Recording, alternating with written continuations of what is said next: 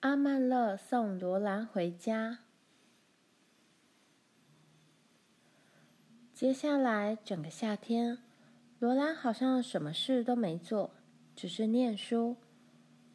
当然，事实并非如此。每天早晨，他要去井边打水、挤牛奶，把牛带到有仙草的地方，教新生的小牛喝水。他在菜圃和家里工作。收割干草时，要帮爸把运到镇上的干草踩平。但是读书的时间却似乎比做这些工作来得漫长而炎热。甚至七月四日那天，他也没有到镇上。玲玲跟爸妈去了，罗兰却留在家中照顾葛丽丝念宪法。玛丽常常来信。家里每周都会回他一封长长的信。在妈的指导下，连葛丽丝也能够写封短短的信了。他每次写的信都跟其他人写的信放在一起寄给玛丽。母鸡现在已经下蛋了，妈把最好的蛋留起来孵小鸡，结果孵出了二十四只小鸡。有个礼拜天中午，妈以刚长出来的香豆和马铃薯做配菜，把小母鸡炸来吃。妈让其他的小公鸡留着，等它们大点再吃。田鼠又来了，穿梭在玉米田里的凯蒂成了一头肥猫。它捉到的田鼠多得吃不完，整天都可以听到它神气的喵喵叫。把刚刚咬死的田鼠放到妈、罗兰、玲玲或葛丽丝的脚跟前，想要跟他们分享美食。接着，他便露出迷惑不解的表情，很清楚地向他们表示，他实在不明白为什么家里每个人都不吃田鼠。黑鸟又来了。今年黑鸟的数量并不多，凯蒂也抓到了几只。不过，它们仍然造成很大的损失。柔和的秋季接着来临，罗兰和玲玲走路去上学。镇上的人越来越多了，附近地区的人也很多。学校里的座位上坐满了学生。前排的空位还要挤三个小学生呢。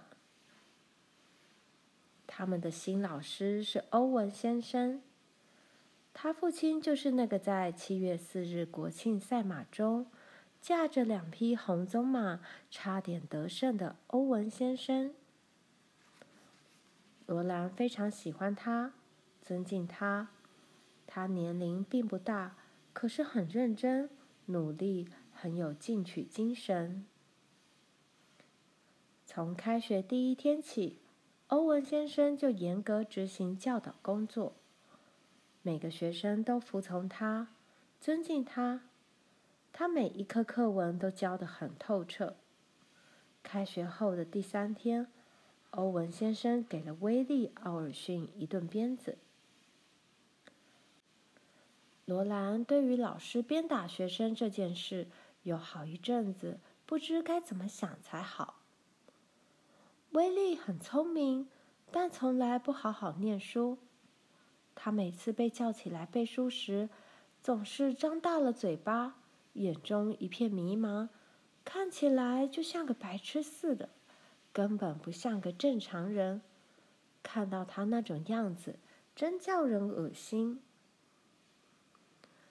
威利用这种表情逗过怀德小姐，她就像满脑子装满了浆糊，根本不晓得他在对她说些什么。他也会在下课的时候表演这一手，逗其他的男孩子哈哈大笑。克利维先生在这里教书时，以为威利是个弱智儿，所以也没怎么要求他。结果威利养成了习惯，大家随时都可以看见他张大嘴巴，两眼无神的在那里闲荡。罗兰看到，还真的以为威利是个大白痴呢。威利第一次瞪大眼，装白痴望着欧文先生的时候，正被叫起来做学校的调查记录。欧文先生吓了一跳，奈尼开口说话了：“他是我弟弟威利·奥尔逊，他不能回答问题，他会被问题弄得头昏眼花。”那两天。罗兰好几次看见欧文先生以精明的眼光观察威利。威利总是瞪着茫然的眼睛在那里胡说八道。当他被叫起来背书时，他那张白痴脸实在让人受不了。到了第三天，欧文先生静静地说：“跟我来，威利。”他一只手拿着教鞭，另一只手紧紧抓住威利的肩膀，把他拉到大门入口处，然后关上门，一句话也没说。罗兰和艾达坐得最靠近门口，他们听到教鞭打人的咻咻声，每个人都听到威利在哀嚎。欧文先生平静的带着威利走进来。他说：“不许哭，回去坐下来念书。我要你把书念熟，会背。”威利停止哭泣，走回座位。此后，只要欧文先生眼光一飘，威利脸上的白痴表情马上消失得无影无踪。他似乎努力想让自己的行为举止跟其他的男生一样。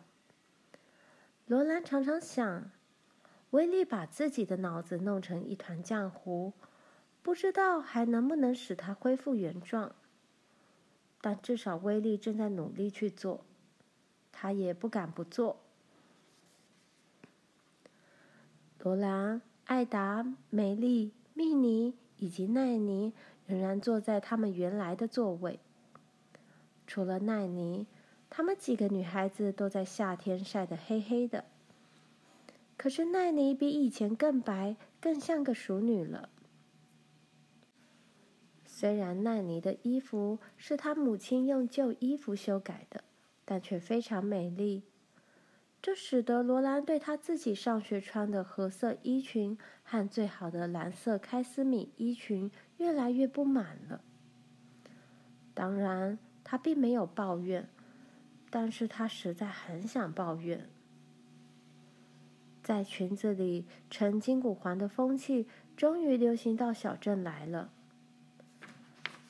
妈给罗兰买了一副，她把褐色衣裙的接缝放开，重新缝过，正好盖住筋骨。另外那件蓝色的开司米衣裙很宽，不需要修改。不过。罗兰仍然认为别的女孩子穿的衣服都比她好。梅丽有一套新的上学衣裙，蜜妮有一件新外套和一双新鞋子。艾达的衣服虽然是教会募捐来的，但是艾达又甜美又开朗，穿什么衣服都显得可爱。每当罗兰穿衣服准备上学时，就觉得他越在乎外表，外表就好像越不能令他满意。有天早晨，妈过来帮他：“你的束缚太松了，把束带拉紧点，身材才会显得匀称些。我不认为你适合留刘海。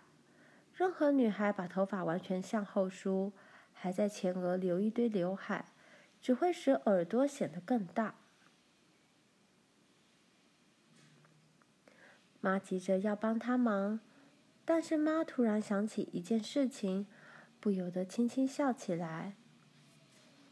罗兰和琳琳恳求道：“你笑什么啊，妈？告诉我们嘛！”妈又轻声笑了起来。我只是想到，你们的艾莎阿姨跟我去上学时，也是把头发往后梳，露出耳朵来。结果老师把我们叫到前面，当众训了一顿。他说我们把耳朵露出来给人家看，一点也不像淑女，而且太大胆了。罗兰大声问道：“所以你才总是用两边的头发松松的遮住耳朵？”妈的表情有点惊讶。是的，我想是这样吧。她脸上仍然带着笑容。上学的路上，罗兰说：“玲玲，你知不知道，我从来没看过妈的耳朵。”玲玲说：“妈的耳朵可能很美呢，你长得像她，而你的耳朵很小很美。”呃，罗兰正要开口说话，但却停下来转动身子，因为只要强风吹到她身上，总会使她大蓬裙的筋骨吊线慢慢的向上缩，然后在她膝盖四周皱成一束，所以她必须转着身体把吊线抖松，将裙摆转下来，恢复原状。当他和玲玲急急赶路时，他又开口道：“我想，妈还是小女孩的时候，她们的衣着打扮一定很土，你说对不对？”哦，这风真可恶！筋骨又往上缩了，罗兰大声说道。罗兰转动身体的时候，玲玲站在一边等着。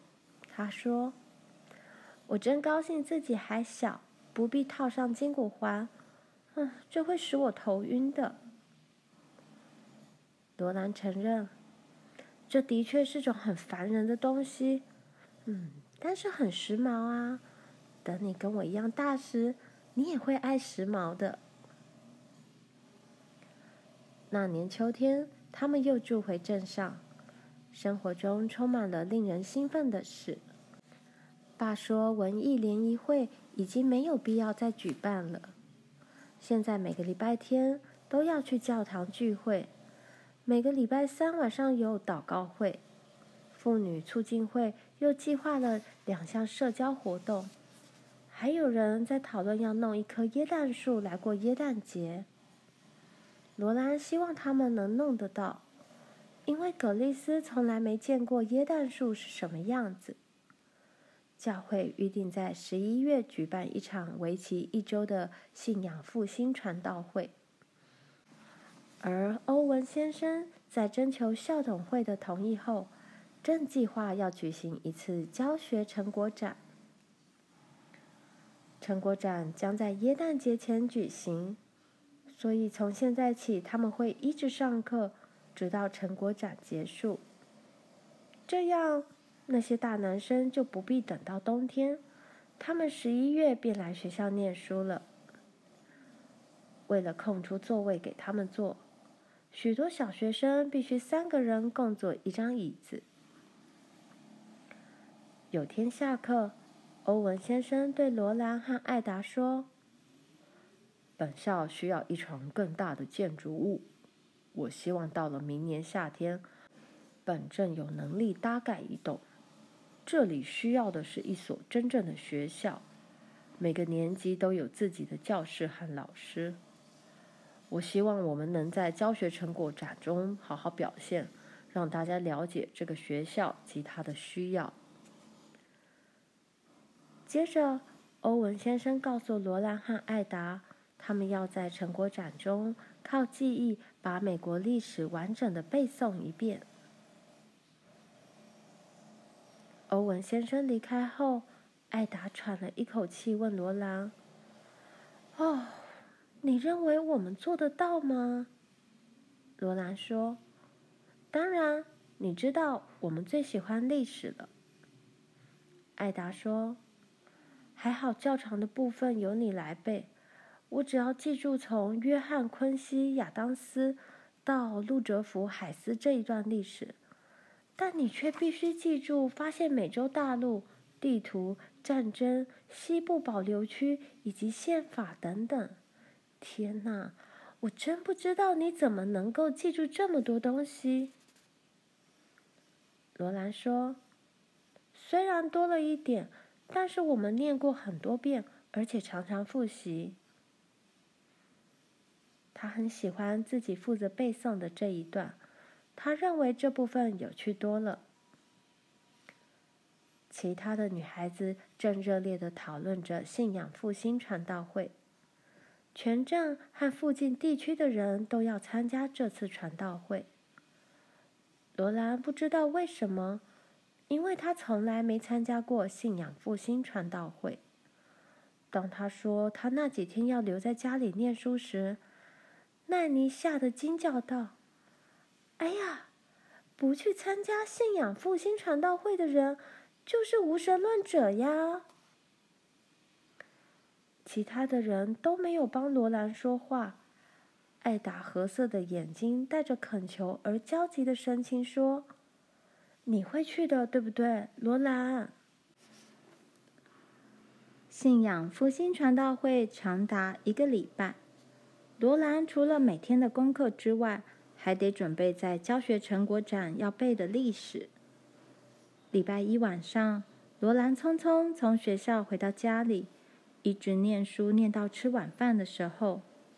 他洗碗时还在想他的历史，然后又在爸妈换衣服时抽空念了一点书。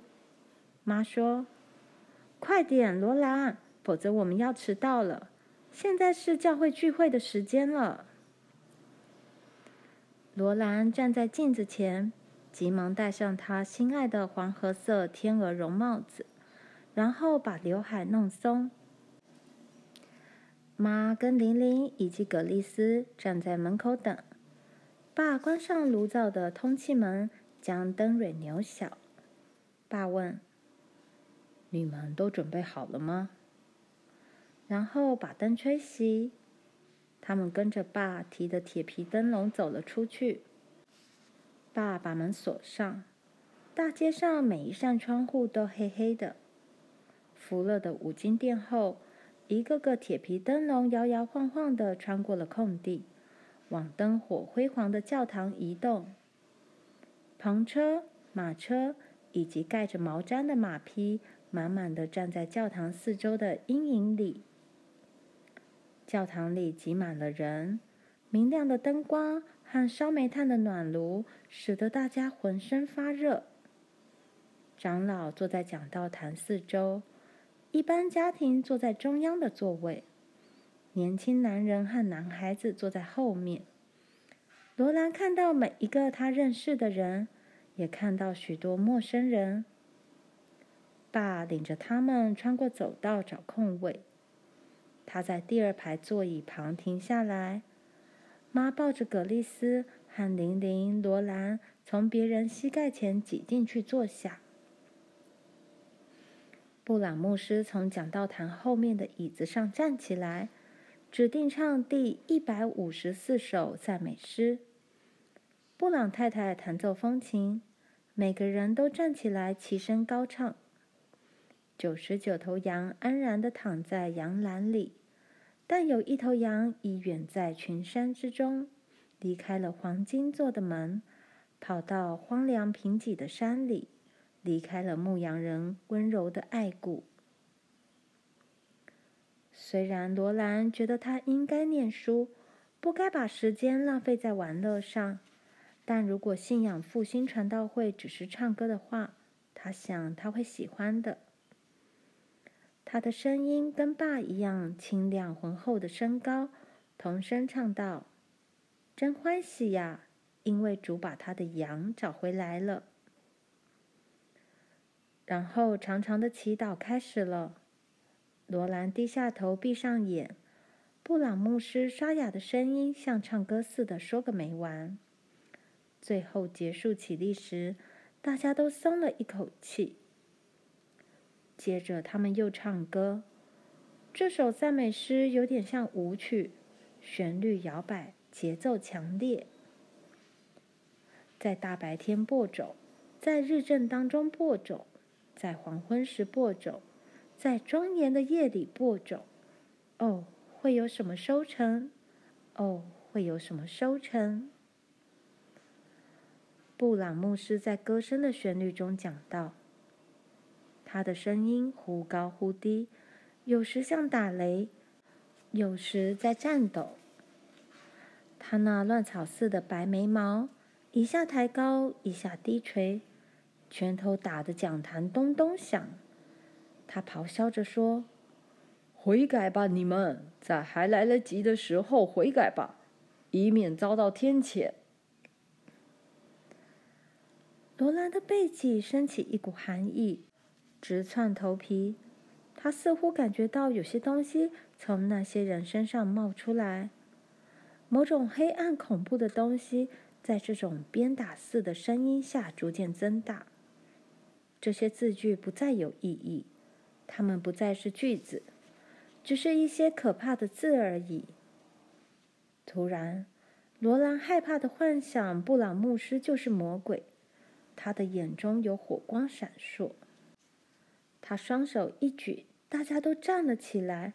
他大声唱道：“走上前来，走上前来，获得拯救吧！到主的面前来，悔改呀，你们这些罪人！站起来，站起来，唱！哦，迷途的羔羊，逃离天谴吧！划呀，划下岸边，划向岸边，水手，划向岸边，来呀！”来呀！他的声音在暴风雨般的歌声中大叫。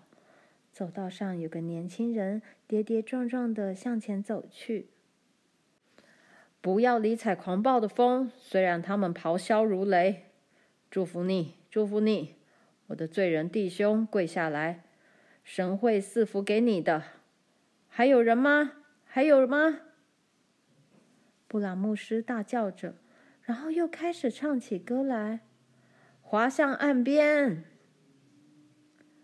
这首赞美诗前面的那句歌词让罗兰想笑。他想起上次看到醉汉时的情景，那两个一瘦一胖、神情庄严的男子唱的就是这首歌，而所有的商店老板都从被踢破的纱门后探出头来看。现在他觉得这些吵死人的声音和狂热的场面一点也不令他感动了。他看看爸妈，他们静静的站着，静静的唱歌，而先前他感觉到的那个黑暗恐怖的东西，现在正像大风雪般在四周怒嚎咆哮。又有一个年轻男子以及另外一个老妇人。跑上前去跪下，传道仪式好像结束了，又好像还没有结束。群众挤上前去围住那三个人，抢救他们的灵魂。爸低声对妈说道：“来，我们走吧。”他抱着葛丽丝沿着走道向门口走去，妈牵着玲玲，罗兰紧跟在他们后面。后排的年轻男子和男孩站在那边望着经过的人群。罗兰对陌生人的恐惧感又出现了。在他眼里，前面敞开的门就像是一个避难所。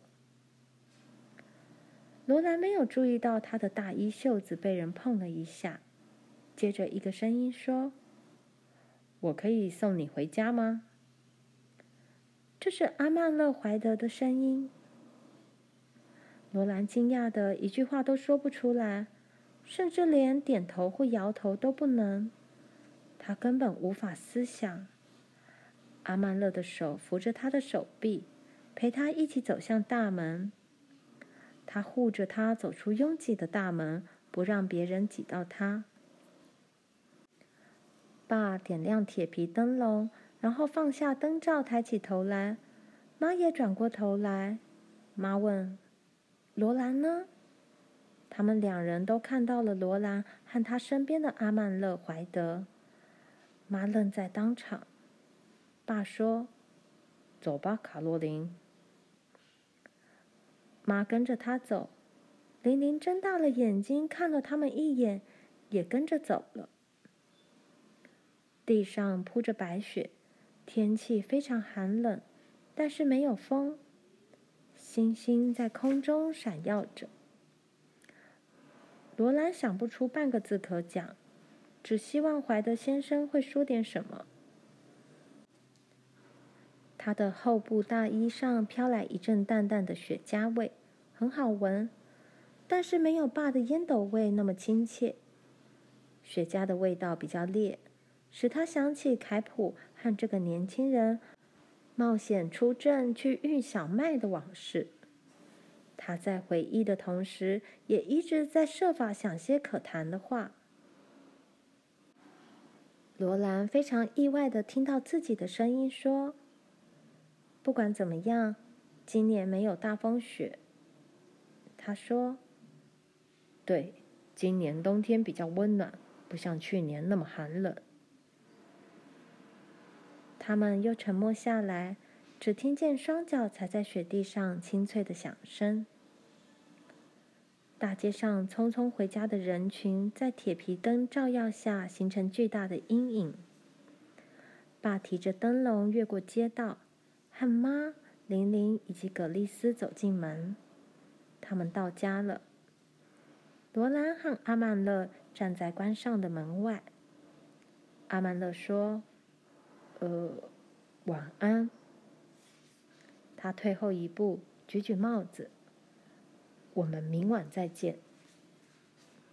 罗兰回答：“晚安。”他很快的把门打开。爸提着灯笼照明，妈正在点油灯。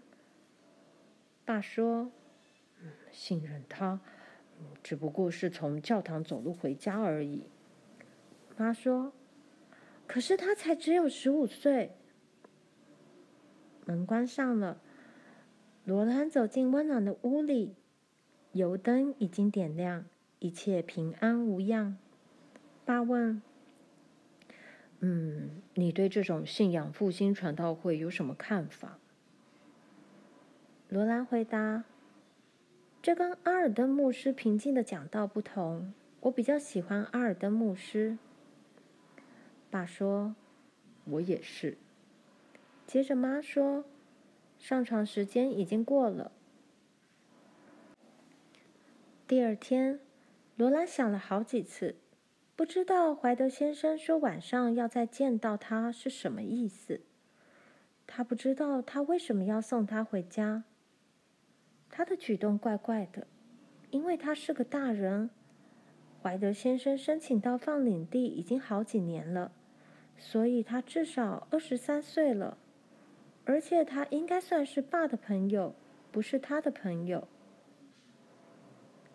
第二天晚上，罗兰在教堂一点也不想听讲道，他只希望自己不必在教堂里。这里的人真多，个个都兴奋的要命。他真高兴又听到爸说：“我们走吧。”阿曼勒怀德站在门口附近那堆年轻男人中。罗兰觉得有点囧。他看见有好几个小伙子在送少女回家，他觉得脸上发热，眼睛不知道朝哪里看才好。阿曼勒又上前问道：“我可以送你回家吗？”这一次，罗兰很有礼貌的回答：“好的。”他想起了他昨夜原本要说的话。因此，他提到了明尼苏达。他是从梅西来的，他是从春谷来的，但在春谷前，他住在纽约州，一个靠近马龙城的地方。罗兰觉得他跟他很聊得来。到家时，他说：“晚安。”那个礼拜，每天晚上传道会结束后，阿曼勒都送罗兰回家。